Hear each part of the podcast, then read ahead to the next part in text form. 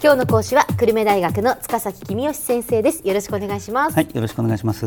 先生がお書きになったなんだそうなのか経済入門という本のエッセンスをご紹介いただいています。先生今日はどういうお話でしょうか？はい今日はですね私たちが得ている情報は悲観的なものに偏っているというお話をします。はい。物事をもっと明るく捉えましょうということですね。いいですね先生、はいまあ、前回お話ししたように満足している人は黙っていて、うん、現状に不満な人だけが改善してほしいと声を出す傾向がありますので、えー、気をつけないと世の中の人人々はみんな不満に思ってるんだっていうふうに感じてしまう、はい、でも実際はそうでもなくて満足している人もいっぱいいるんだよねっていうことがあります。えー、でえー、経済に関して言いますと例えば円安ドル高になると輸出企業はアメリカから持って帰ってきたドルが高く売れるので儲かります。でも儲かった儲かったってあんまり大きな声出しません、はい、なんでかっていうと儲かった儲かったっていうと従業員がじゃあ賃上げをしてくれとか、あるいは部品メーカーが部品の値上げをしてくれとか言ってきますし。一方で輸入原材料を大量に使う企業は、まあ、輸入企業っていうふうに呼びましょう、ね、この輸入企業は困った困ったって大きな声を出します、はい、ドルが高くなってコストがかさんでしょうがないと、うん、従業員のボーナスは払えません。あるいはあの部品メーカーさんには値下げをお願いしなきゃいけませんって、えー、さらに言うと政府に補助金を出してもらわないと大変ですって、えー、言って大騒ぎをすると。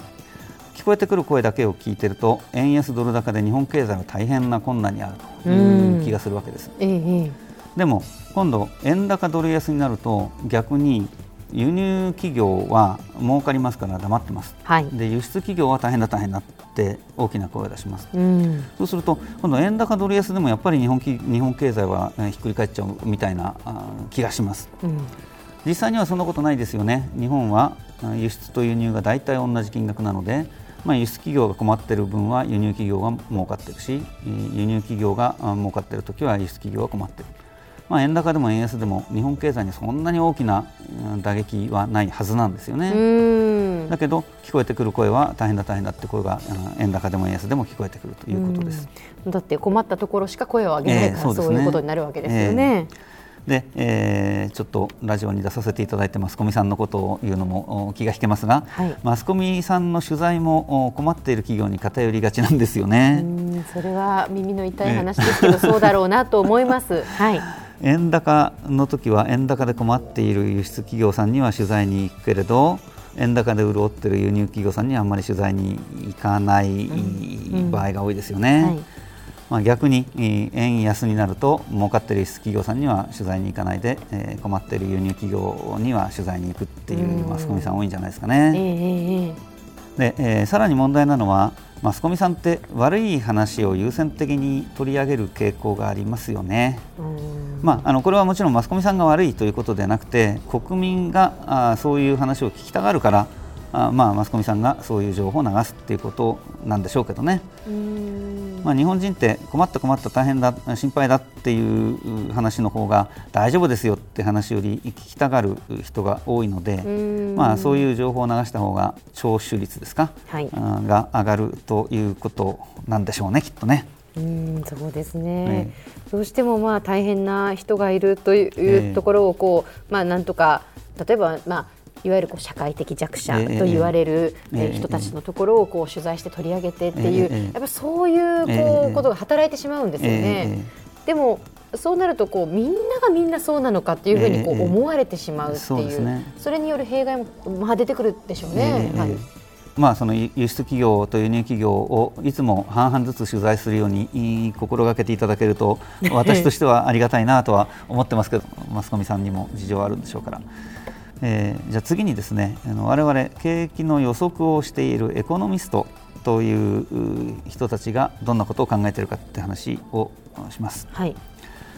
私たちにも景気が悪くなりそうですというインセンティブがあるんですね、うん、えー、暗い見通しを述べる方が得なわけです、えー、まず問題点あるいはあこういう心配なことがありますっていうと賢そうに見えますよね、うん、大丈夫ですよって言ってると何にも考えてないんじゃないかって思われて賢そうに見られないっていうことありますよね。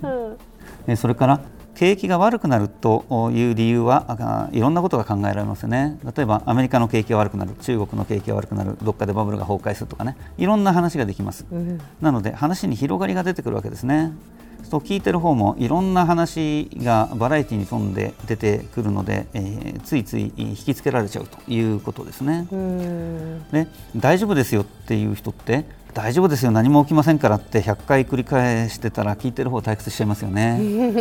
だからまああの別に話術っていうことではないんですけども聞いてる人に興味を持ってもらえるっていう意味でも悲観的な話をしておいた方が興味を持ってもらいやすいっていうことはありますよね。えまあ、そういうことを考えるとエコノミストたちは自分が本当に考えていることよりもちょっと暗めの話をする方が得だなと思ってちょっと暗めの話をするっていう傾向があります。でえー、そういう中でなお暗い話をする人の方がマスコミに出やすいっていうことですから我々がマスコミから受けている景気の見通しに関する情報はエコノミストの本音よりも若干暗い話が多いのかなっていうことになるわけです。逆に言うとマスコミに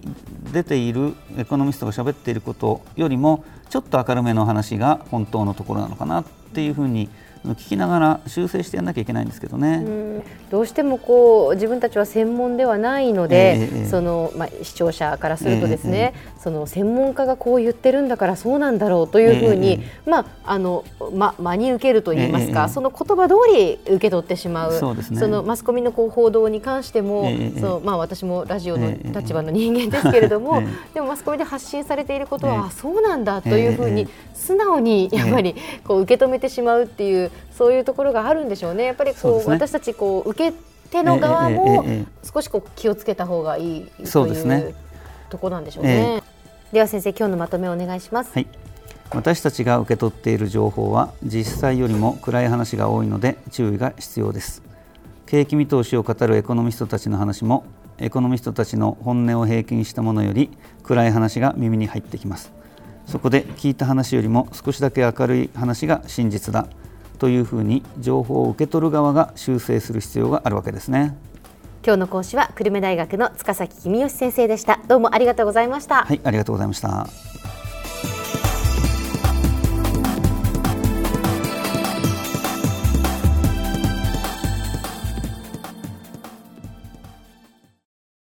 続々ぐいぐいメラメラつながる。ゾワゾワハラハラメキメキつながるズキズキ。モワモワホカホカつながる。キリキリ。ザワザワキュンキュン。ガンガン。ワクワク。ウズウズドキドキ。ルンルンバクバク。九州人のいろんな気持ちつなげます。九州から輝こう。キラキラつながる。 QTnet